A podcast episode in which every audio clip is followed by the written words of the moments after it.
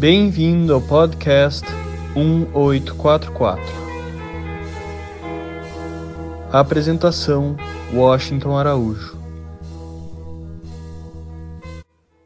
O tema central deste episódio tem me sequestrado a atenção ultimamente. Vamos tratar dos sonhos. Durante muito tempo deixei de dar atenção e até mesmo seriedade à questão dos sonhos porque sempre achei que era algo mais no campo da fantasia.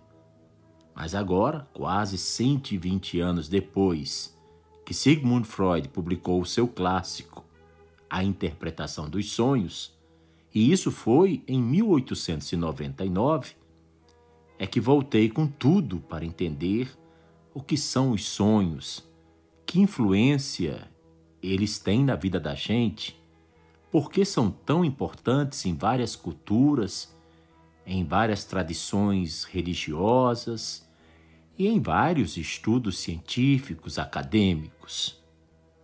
Nos anos de 1980, comprei a obra completa do SIG, toda ela em capa de couro vermelho escuro, e eram 24 volumes. Fiz isso porque pressentia que um dia teria que mergulhar naqueles estudos. E aqueles estudos começariam com a interpretação dos sonhos. Pois bem, hoje chegou esse dia. Como todo mundo, sonho também pelo menos umas duas horas a cada noite. Acontece que, também como quase todo mundo, sempre esqueço do que sonhei e não lembro realmente nada do que foi o meu sonho. Mas a verdade mesmo é que em toda a minha vida, a minha memória, a minha lembrança não passam de uns sete ou oito sonhos. São sonhos que eu chamei de significativos, premonitórios, importantes, daqueles que fazem a vida valer a pena. Vejamos rapidamente como os sonhos são vistos nas tradições do Tibete. A prática da yoga do sonho entre os budistas tibetanos data de pelo menos mil anos passados. Apesar de os egípcios e os gregos antigos já conhecerem o festejado poder dos sonhos, esses yogis tibetanos foram os pioneiros dos sonhos lúcidos e foram eles que estabeleceram os seus fundamentos, as suas bases. Os tibetanos descreveram técnicas específicas para alcançar a lucidez e treinar a consciência. Mas as coisas não pararam por aí. Uma vez conscientes no estado de sonho, tinham que completar algumas tarefas, progredindo aos poucos para níveis cada vez mais altos. Esses desafios incluíam a exploração de vários mundos, de falar com seres iluminados no mundo dos sonhos e de se transmutar em animais. Isso para mencionar apenas alguns dos desafios. A meta do yogi sonhador era tomar consciência de que toda a vida não passa de um sonho. Apreender o sonho era um termo que eles usavam e significava alcançar, atingir a consciência completa. Se um praticante tibetano conseguisse ficar realmente consciente em um sonho, eles pensavam, o sonho então se transformaria em um grande estado abençoado de êxtase sem ego. Ah, o puro nada! Quando então tivesse acesso a esse nada, o yogi conseguiria observar a forma mais pura de consciência.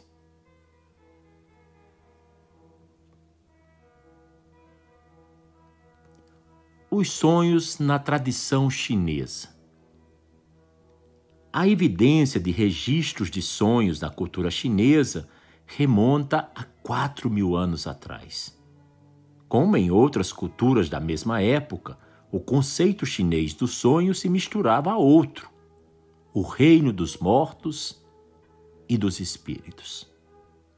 Os chineses dividiam a alma em duas partes: o pó, alma material, e o un, alma espiritual. À noite, com o corpo físico em repouso, a alma espiritual iria se separar do corpo. O un ficaria livre para visitar então a terra dos mortos e entrar em contato com as almas de outros sonhadores. Mas não acorde alguém antes de sua alma voltar ao corpo. Era a advertência que os chineses faziam.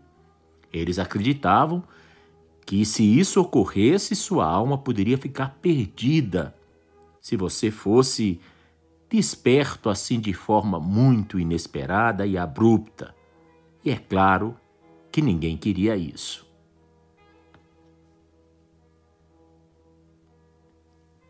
Os sonhos na tradição dos hebreus.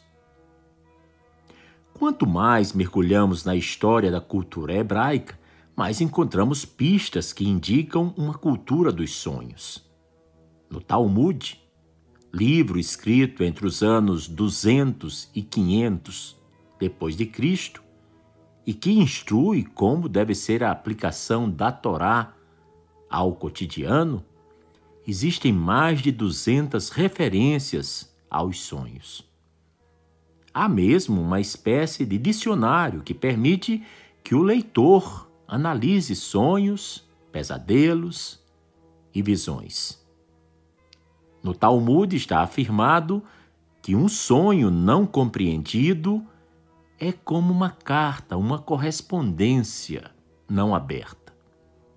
Os sonhos, para os hebreus, eram considerados uma maneira de receber a orientação diretamente de Deus.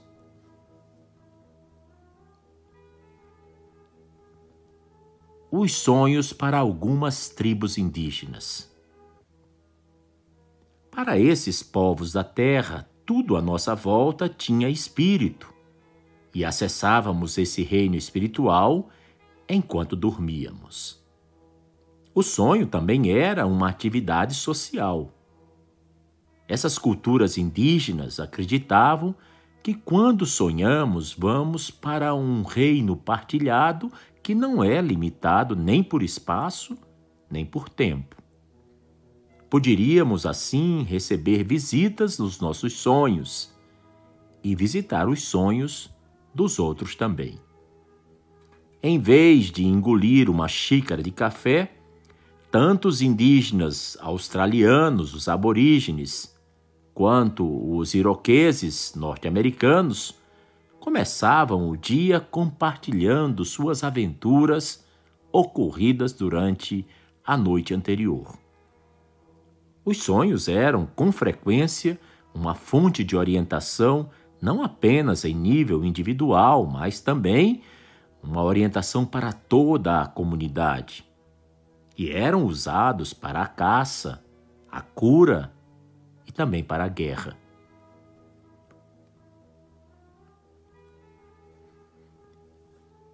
Os sonhos na Idade Média Europeia. Pois bem, a Idade Média não é chamada de Idade das Trevas à toa, de forma aleatória. Com a difusão das práticas dogmáticas da cristandade pela Europa, os sonhos foram começando a perder espaço e significação. Apesar dessa abordagem infeliz dada aos sonhos durante essa época, é importante destacar que nos textos religiosos do cristianismo existem várias menções aos fenômenos oníricos. É só buscar que você irá encontrar histórias de sonhos inspirados por Deus e também suas interpretações. Só na Bíblia existem centenas de referências a sonhos à medida que a cristandade continuou a se difundir, a se espalhar, os sonhos passaram a ser vistos como maléficos e pecaminosos.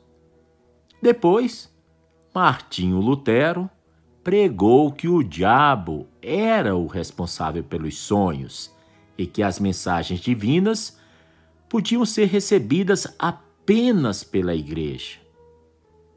São João Crisóstomo afirmaria que os sonhos eram irrelevantes. Fala sério, né? E o xamanismo? O que eles dizem sobre o sonho?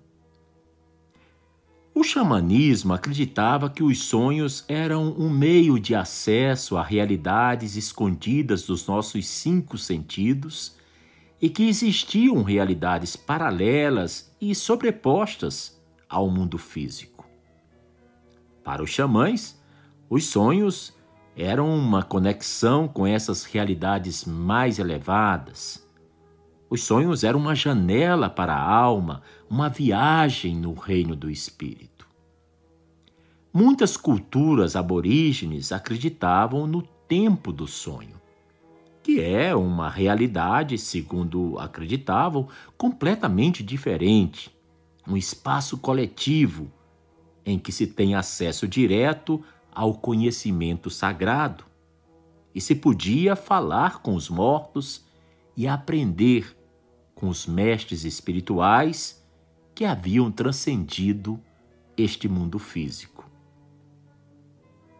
Para muitas culturas indígenas, como a dos iroqueses, quem não estivesse em contato com seus sonhos não estava em contato com sua própria alma. Os sonhos não apenas eram importantes, eles eram vitais. Quem não se conectasse a eles era considerado deficiente espiritual e emocional. Será compreensível se essas ideias forem ao encontro de tudo o que nos ensinaram sobre os sonhos. É difícil entender do que os povos antigos estavam falando. Outras realidades encontrar pessoas nos sonhos? O que você andou bebendo, hein? Isso tudo, para muitos, parece loucura. Para entender de onde os antigos tiraram essas ideias, necessitamos primeiro concordar que os sonhos são importantes, independentemente do que sejam. Vamos dar uma olhada na forma como algumas culturas do passado os encaravam, apesar das diferentes perspectivas que nós iremos ouvir. A maioria delas concorda em um ponto. Os sonhos podem ser qualquer coisa, menos algo sem sentido. Como os sumérios tratavam dos sonhos? O primeiro registro de referência aos sonhos remonta a 3100 anos antes de Cristo, no crescente fértil da Mesopotâmia. Por meio das histórias do lendário Gilgamesh, ficamos conhecendo os sonhos recorrentes do rei com sua deusa mãe, Ninsum que eram considerados profecias. E esses sonhos eram usados para guiar as decisões do rei no mundo desperto, acordado. Ficava claro por essas histórias que os sonhos desempenhavam um papel histórico há pelo menos cinco milênios. Ora, o cristianismo tem dois milênios. Estamos agora entrando no terceiro. Mas essas histórias dos sonhos já eram três milênios antes do início do cristianismo. Como os egípcios antigos abordavam a questão dos sonhos? A primeira evidência registrada de uma sociedade de sonhadores pode ser encontrada entre esses egípcios antigos. Eles acreditavam que os sonhos estabeleciam uma ligação direta com o mundo espiritual. Tudo indica que eles praticavam uma espécie de sonho lúcido e dominavam algumas habilidades de sonho, como a metamorfose e a viagem no tempo. Um sinal claro disso é a sua crença no Ba, ou alma, que podia viajar conscientemente para fora do corpo durante o sono. Até sua palavra para sonho, esti, que se pronuncia como resut, se traduz como despertar ou vir a despertar, e era representada em hieróglifos como um olho aberto, arregalado.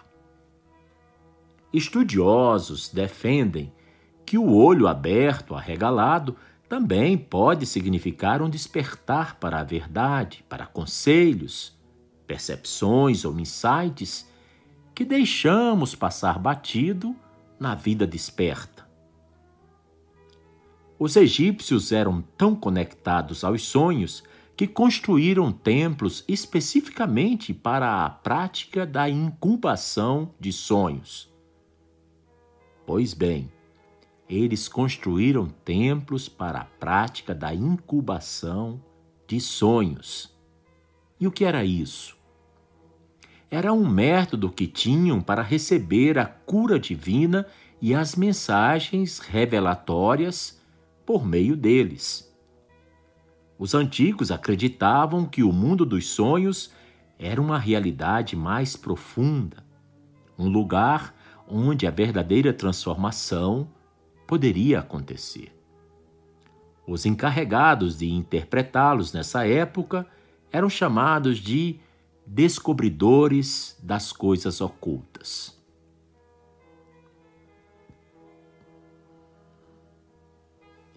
Vejamos agora o que os gregos antigos tinham a nos ensinar sobre os sonhos. Os gregos antigos também consideravam os sonhos uma prática espiritual, uma conexão com o divino. No início, acreditava-se que apenas Zeus enviasse sonhos divinos, mas com o passar do tempo, Outros deuses também receberam permissão para isso. Alguns deuses governavam especificamente a arena dos sonhos. Hipnos presidia o sono e seu filho Morfeu reinava sobre os sonhos. É a rica mitologia grega, mais uma vez, trazendo um banho de cultura às civilizações futuras. Espalhados pelo Mediterrâneo, os gregos antigos construíram mais de 300 santuários para servirem de templos para os sonhos, aonde as pessoas costumavam ir em busca da cura, uma forma de cuidado físico, emocional e espiritual com o auxílio dos sonhos noturnos. Mais de dois mil anos antes de Sigmund Freud, Platão já havia teorizado que os sonhos eram a expressão dos nossos desejos reprimidos. Em seu famoso A República, Platão diz que existe em cada um de nós uma espécie de desejo terrível, selvagem e sem leis, mesmo nos que parecem ser comedidos. E continua Platão, é nos sonhos que esse fato se torna evidente.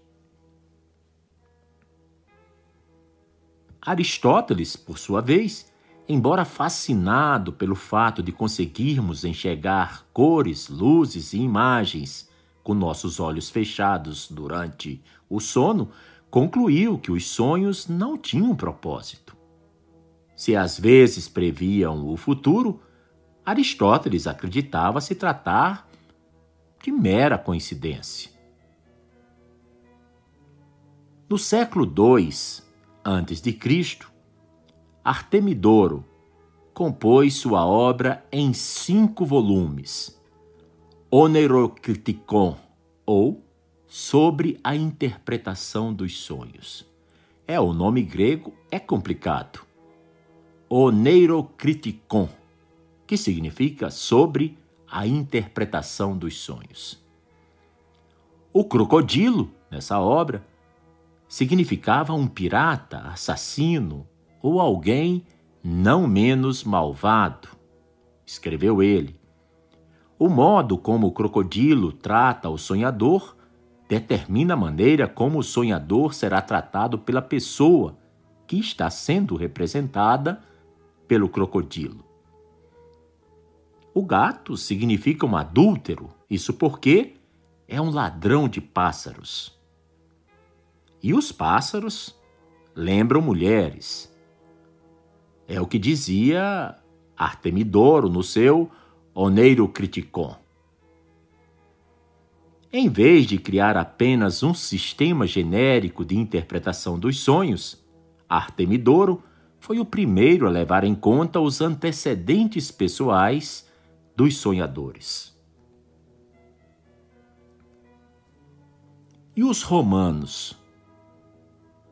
O que os romanos nos legaram sobre os sonhos? Como aconteceu com muitos aspectos de sua cultura, no que diz respeito aos sonhos, os romanos antigos pegaram carona nas crenças dos gregos e dos egípcios antigos, seus contemporâneos. Aqueles romanos copiaram tudo, das incubadoras aos templos para os sonhos. Até leram o Oneirocriticon Além disso, o pitagorismo, uma filosofia grega que remonta a 500 anos antes de Cristo, também foi adotado pelos romanos. Esse sistema metafísico de crença se baseava na matemática, mas nada tinha a ver com a geometria que nós aprendemos no ensino médio. Os pitagóricos afirmavam que a viagem consciente da alma era possível e que gurus, nascidos com séculos de diferença um dos outros, podiam se comunicar através dessas estradas místicas. Com o crescimento do cristianismo entre os romanos, a interpretação dos sonhos passou a ser determinada pelas lentes da Bíblia e a cultura dos templos para os sonhos foi então eliminada. E os hindus? É sempre dar um mergulho na longa e preciosa e rica cultura hindu. De acordo com a mitologia hindu, tudo no mundo físico é um sonho acontecendo na mente de Vishnu. Nós somos apenas manifestações, personagens desse sonho, se nós quisermos preferir assim. Acredita-se que nosso mundo vai acabar quando o sonho de Vishnu também acabar. O sonho nos dá um vislumbre do Deus que nos cria à medida que nos sonha e nos traz à existência. Os hindus acreditavam que o sonho é um estado mais elevado de consciência do que a vigília, do que o mundo desperto. Ninguém sabe onde os sonhos acontecem. É claro que cientistas e psicólogos teorizaram e ponderaram sobre essa questão desafiadora, mas ainda não chegaram a um consenso, parecem até muito longe disso. Paremos um pouco e pensemos: para onde eu vou quando estou sonhando? Nesse episódio, vamos chamar esse local de subconsciente. Em linhas gerais, trata-se da parte da mente responsável por tudo aquilo que não entra na categoria de atividade mental consciente.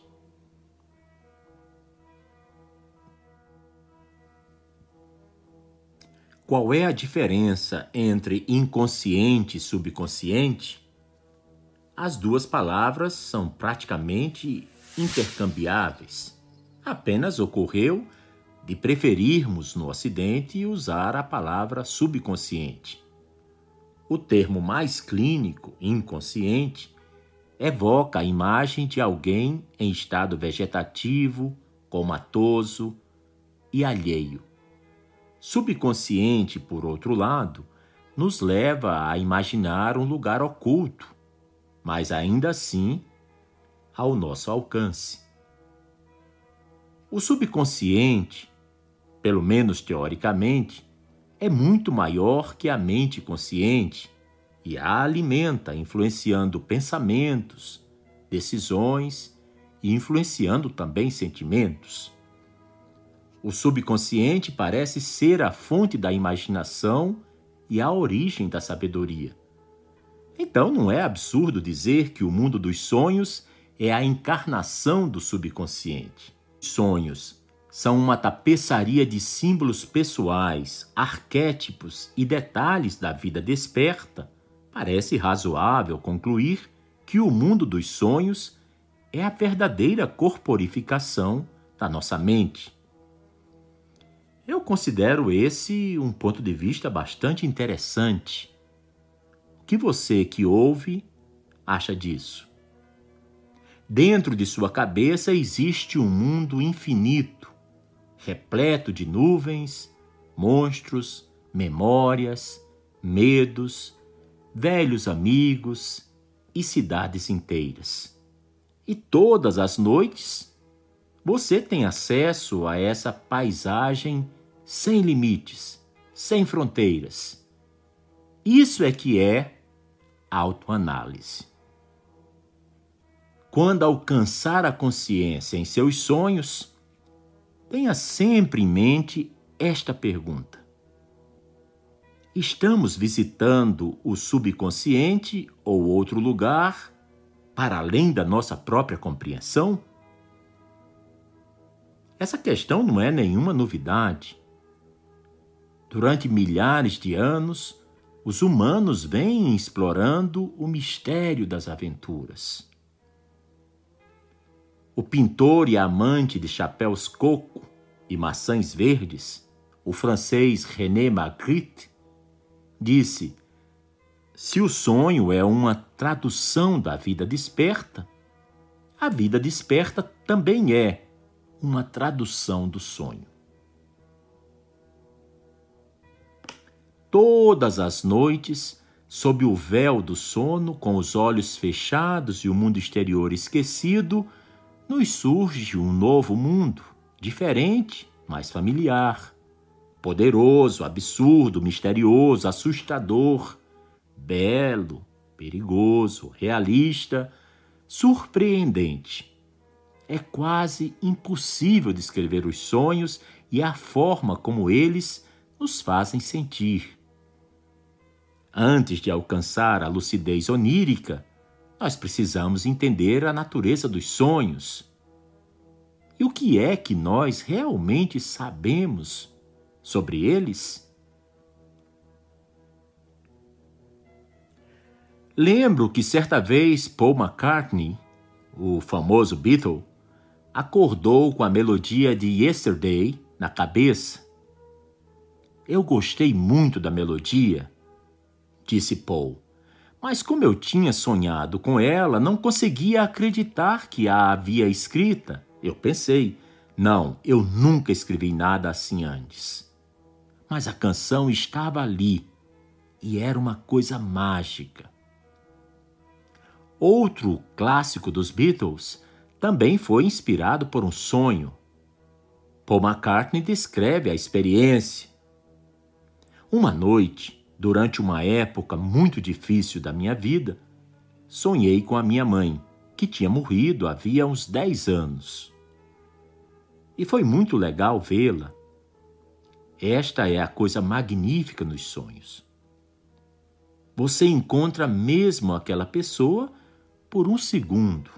Ela está lá e parecemos estar fisicamente juntos outra vez. Foi maravilhoso para mim, muito reconfortante. No sonho, minha mãe me disse: Vai ficar tudo bem.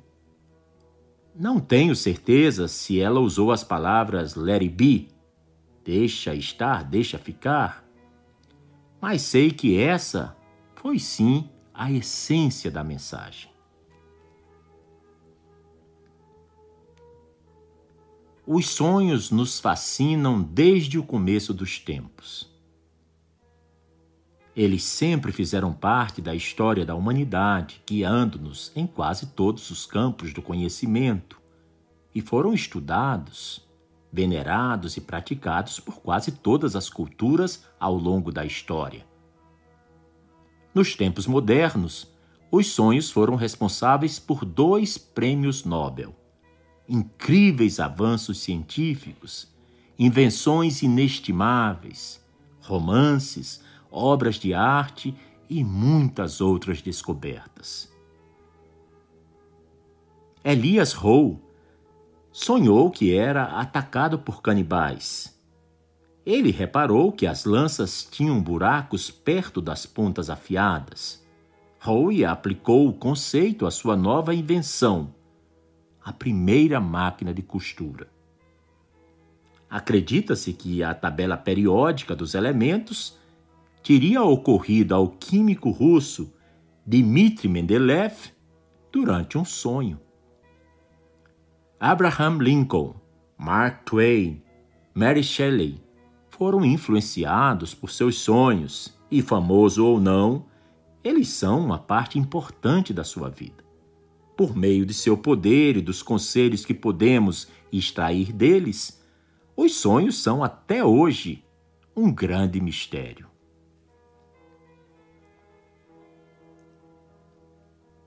Você não precisa ouvir esse episódio para saber quão emocionantes os sonhos podem ser. Assim como todos os seres humanos que já passaram pela Terra, você também sonha. Todos nós sonhamos. Sonhar une toda a humanidade, escreveu Jack Kerouac. Podemos ser diferentes de várias maneiras, mas não importam a idade, a raça, a religião, a profissão, a dieta ou a orientação sexual, todos sonhamos e todas as noites. Algumas pessoas lamentam o fato de não sonharem. Elas estão equivocadas. O que na verdade estão dizendo é que não se lembram de seus sonhos e não que não sonham. Exatamente o que acontecia comigo e que eu falei para vocês há poucos minutos. Na verdade, pesquisadores descobriram que sonhamos cerca de duas horas por noite. Isso significa que passamos seis anos da vida sonhando. Talvez você, ouvinte, seja uma dessas pessoas que não se lembra dos seus sonhos. Não se preocupe com isso. Suas aventuras noturnas estão lá. Você apenas tem dificuldade de se lembrar delas quando acorda.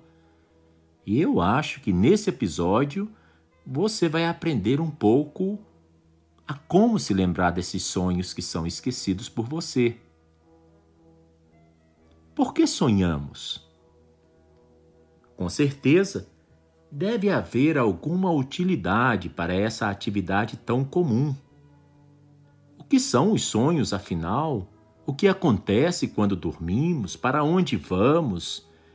Em nosso mundo ultramoderno, com toda a nossa bagagem cultural, nossa compreensão das coisas e nossa inteligência, a resposta pode nos surpreender. A verdade é que nós não sabemos responder a nenhuma dessas perguntas.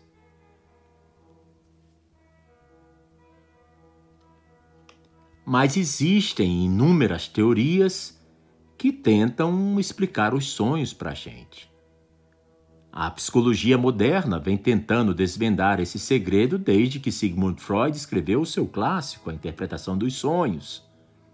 E essa obra estabeleceu a teoria freudiana dos sonhos e provocou uma mudança radical no modo como a sociedade lidava com os sonhos.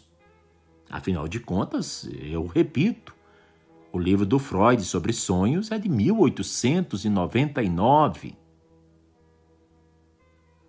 Em resumo, Freud afirmou que todos os sonhos são formas de realização dos desejos. que eles têm origem nos conflitos reprimidos e nos desejos acumulados ao longo da vida. Que os sonhos são a tentativa da nossa mente inconsciente de resolver as questões do passado. E desde então, dezenas e dezenas dos mais brilhantes pensadores vêm seguindo os passos do médico austríaco, tentando entender essa experiência que chamamos de sonho. Mais de um século se passou desde a publicação dessa obra do Freud. Então devemos ter avançado nesse campo de estudo, né? Bem, a verdade é que foi mais ou menos. Não existe ainda um consenso quanto à sua definição, nem quanto às suas funções. Se você acha isso muito louco, tenha em conta que a ciência ainda nem descobriu por que é que nós precisamos dormir. Alguns pesquisadores sugerem que os sonhos não tem nenhum propósito real. Já outros acreditam que sonhar é essencial para o nosso estar mental, emocional e físico. Essencial para o nosso bem-estar mental, emocional e físico. Agora vou compartilhar com vocês algumas ideias das principais teorias científicas acadêmicas sobre sonhos. A primeira delas. Nosso cérebro assemelha-se a um computador. Alguns acreditam que os sonhos são um meio de organizar informações e ajudar a armazenar memórias. Como em um computador, essa seria nossa maneira de desfragmentar e reorganizar nossa mente, para que possamos acordar revigorados e prontos para processar mais informações. A segunda ensaio para o futuro. Essa teoria acredita que os sonhos são um ambiente seguro para conectar diferentes pensamentos e emoções, um lugar onde podemos nos preparar e praticar as habilidades necessárias para lidar com os acontecimentos que iremos enfrentar no futuro a terceira e última: eventos aleatórios. Se você já estudou alguma disciplina de psicologia na faculdade, já deve ter ouvido falar nessa teoria. Ela foi proposta em 1977 pelos cientistas Alan Robson e Robert McCarley. Foi chamada de modelo de ativação síntese e é uma das mais reconhecidas hoje. De acordo com essa teoria de Hobbes e McCarley, os sonhos são apenas a reação do cérebro a processos biológicos que ocorrem durante o sono. Os autores declararam: os sonhos são um mero subproduto da atividade cerebral noturna aleatória que nossos lobos frontais tentam organizar em forma de história. Basicamente, eles estão sugerindo que os sonhos não têm sentido algum.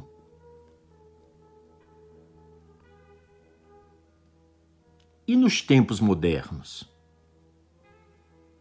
Depois da Idade das Trevas, a Idade Média, o sonho foi praticamente varrido para debaixo do tapete o antropólogo Raymond L. M. Lee aponta que, mesmo após o Renascimento, os sonhos eram tratados como subprodutos pouco notáveis de distúrbios psicológicos ou má digestão que não possuíam qualquer valor real. Foi somente na virada do século XX que os sonhos foram tirados da escuridão pelo nosso amigo, o já mencionado e festejado Dr. Sigmund Freud. Ele iniciou um ramo da psicologia dedicado a desvendar a mente inconsciente de seus pacientes por meio da interpretação dos sonhos. E isso serviu não apenas para trazer de volta essa questão. A verdade agora é que os sonhos eram vistos sob uma luz totalmente nova. Eles se tornaram seculares. Algumas ideias de Freud logo foram desafiadas por um aluno dele, um jovem de pensamento radical chamado Carl Gustav Jung. Jung acreditava que os sonhos não tratavam apenas do passado, mas também do presente. Para Jung, os sonhos nos mostravam o que estamos lutando para conquistar e os obstáculos em nosso caminho. Mas Jung não abandonou por completo os ensinamentos de seu professor. Ele acreditava que a estrutura básica e as teorias de Freud sobre a linguagem dos sonhos era fundamental, juntamente com a ideia de interpretar os sonhos por meio de associações. E Jung não apenas observava pacientes, ele era um ávido sonhador. Basta dar uma olhada em seus ensaios e nós iremos encontrar alguns tópicos surpreendentes. Poderes psíquicos, sonhos coletivos, telepatia. Tudo isso está na obra de Jung. Ele acreditava que sonhamos no inconsciente coletivo, que em sua visão era um espaço compartilhado, e cunhou os termos arquétipo e sincronicidade. Aliás, esses dois temas já foram objeto de episódios anteriores do podcast 1844. Graças a Jung, muitos exploradores de sonhos de hoje em dia foram inspirados a pensar fora da caixinha, exumando algumas ideias que estavam enterradas desde os tempos antigos. O que, que você acha de tudo isso? Os sonhos são experiências particulares, privadas e autônomas acontecendo apenas na mente de cada um de nós? Ou é possível que eles aconteçam em um local coletivo e compartilhado? Como ouvimos, muitas culturas acreditam que essa última opção é a verdadeira. Agora, o que é que você gostaria de ouvir primeiro? A boa ou a má notícia? Nossa sociedade é um pouco retrógrada, atrasada no que diz respeito aos sonhos. Eles não costumam ser valorizados como as incríveis pedras preciosas da experiência humana que são. Como escreveu Robert Moss em seu livro Conscious Dreaming Sonhar Consciente. O sonhador comum, depois de acordar, não sabe mais onde passou a noite do que um alcoólatra com amnésia.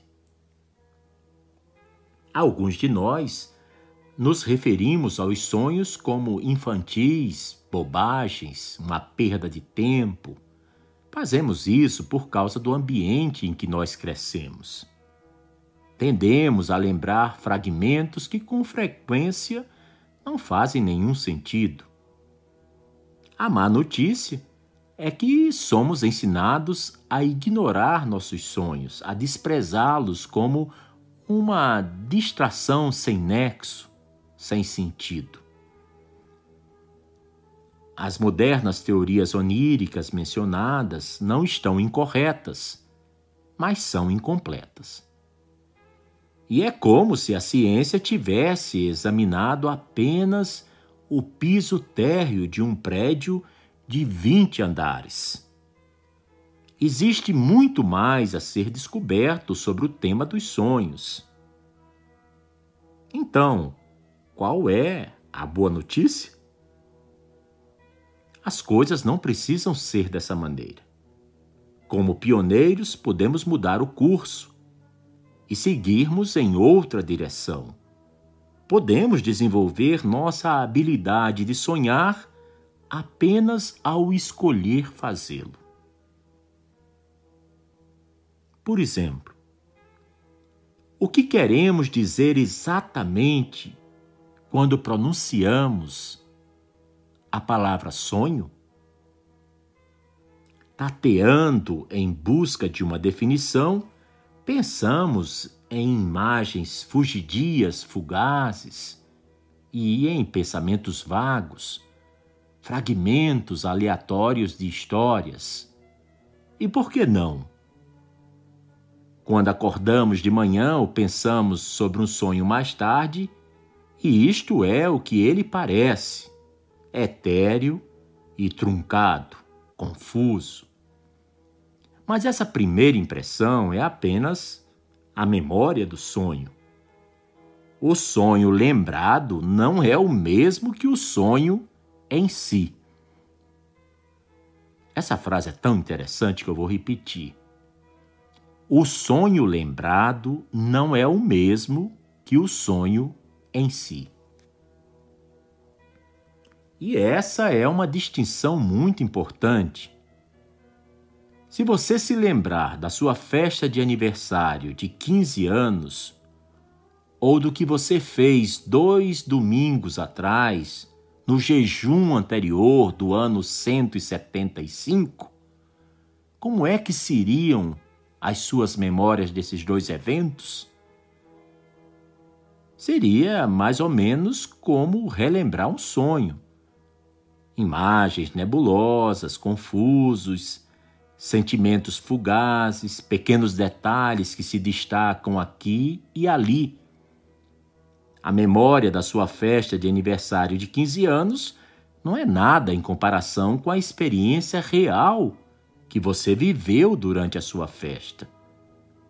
Assim como nos acontecimentos da vida real, os sonhos são experiências que têm um momento presente. Tomar consciência desse momento é a chave para os sonhos lúcidos. Pensemos em um homem no barco, olhando a superfície do oceano.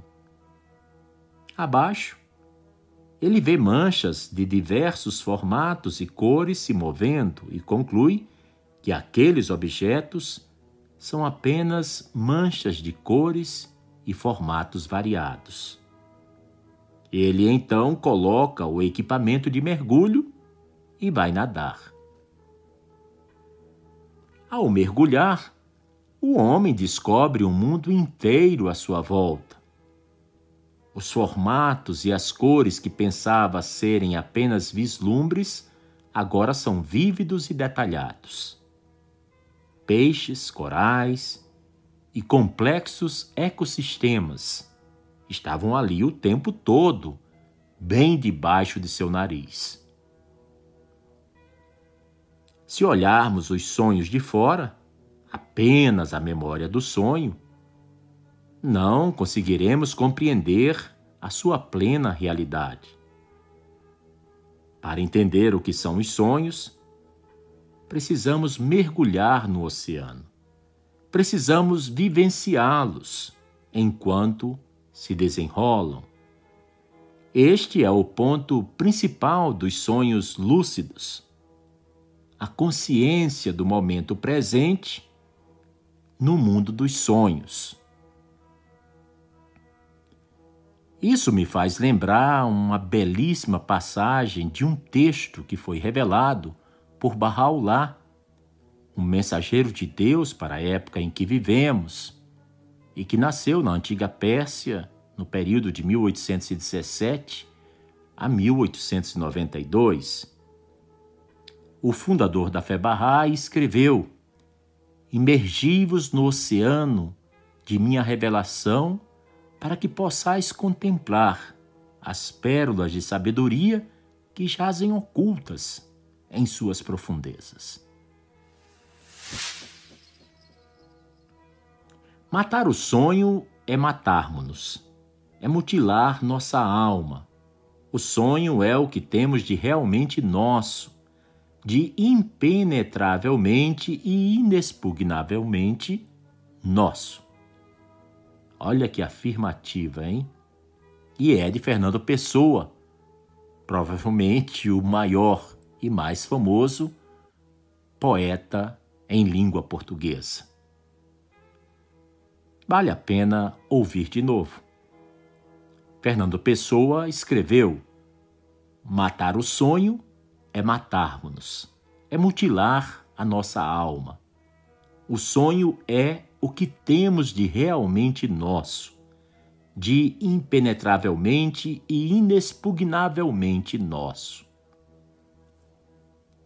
Já outro poeta, o chileno Nobel de Literatura, Pablo Neruda, escreveu: Morre lentamente quem não vira à mesa quando está infeliz com o seu trabalho, quem não arrisca o certo pelo incerto para ir atrás de um sonho, quem não se permite, pelo menos uma vez na vida, fugir dos conselhos sensatos.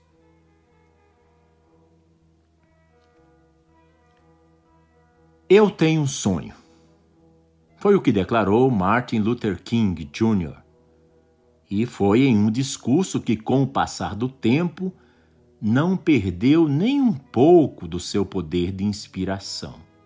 E quase todo mundo se lembra de um discurso que começa com essas quatro palavras: Eu tenho um sonho. Quando Luther King discursou no verão de 1963, os Estados Unidos da América eram uma nação que negava direitos básicos a milhões dos seus cidadãos, simplesmente porque estes tinham a cor errada na pele. Atualmente, o racismo não se encontra mais oficializado em leis dos Estados Unidos, e embora ele não tenha sido extirpado, infelizmente, dos corações das pessoas, a influência do racismo é muito menor do que foi no passado. Para dizer o óbvio, ver uma foto do presidente Barack Obama com o seu gabinete é presenciar um nível de abertura racial e abertura também para as mulheres, que teria parecido inconcebível, inimaginável em 1963. Eu me refiro a uma foto do Barack Obama no gabinete do Salão Oval da Casa Branca, durante os oito anos em que ele foi o presidente daquele país. Em 2011, os cientistas da Universidade de Berkeley descobriram que não são apenas as horas de sono que podem fazer com que a pessoa se sinta melhor. Os sonhos são capazes, sim, de fazer com que você possa se sentir relaxado, diminuindo o nível de elementos causadores do estresse no organismo.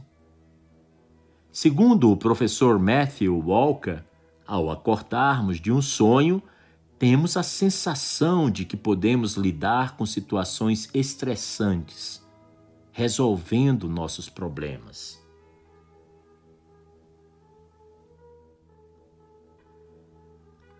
Concluímos então o primeiro episódio do podcast 1844 sobre sonhos e podemos afirmar que os sonhos são um fenômeno universal e a interpretação dos sonhos é uma prática antiga e universal. Veremos nos próximos episódios a maneira como as grandes tradições religiosas da humanidade abordam a questão dos sonhos. Veremos como sonhos são vistos no Antigo Testamento dos judeus, no Novo Testamento dos cristãos no livro de Buda, no livro de Krishna, no Alcorão dos muçulmanos e também como os sonhos são vistos nas escrituras sagradas da fé Bahá'í. Até um próximo episódio. Para a feitura deste episódio, contamos com um valioso e imprescindível apoio do amigo Caminas Rabadi, que reside no Rio Grande do Sul. A sua pesquisa detalhada e perfeccionista trouxe um brilho especial a esses dois episódios dedicados ao tema do sonho. Muito obrigado, Caminas Rabadi.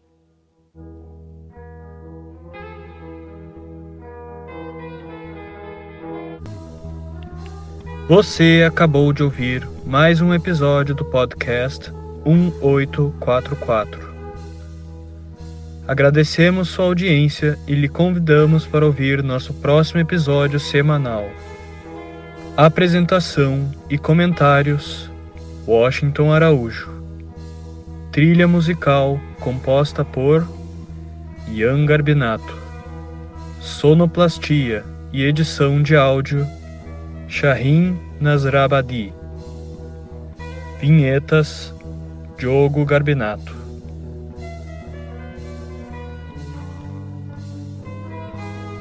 Contatos com a produção para comentários e sugestão de temas podem ser feitos através do e-mail podcast1844 gmail.com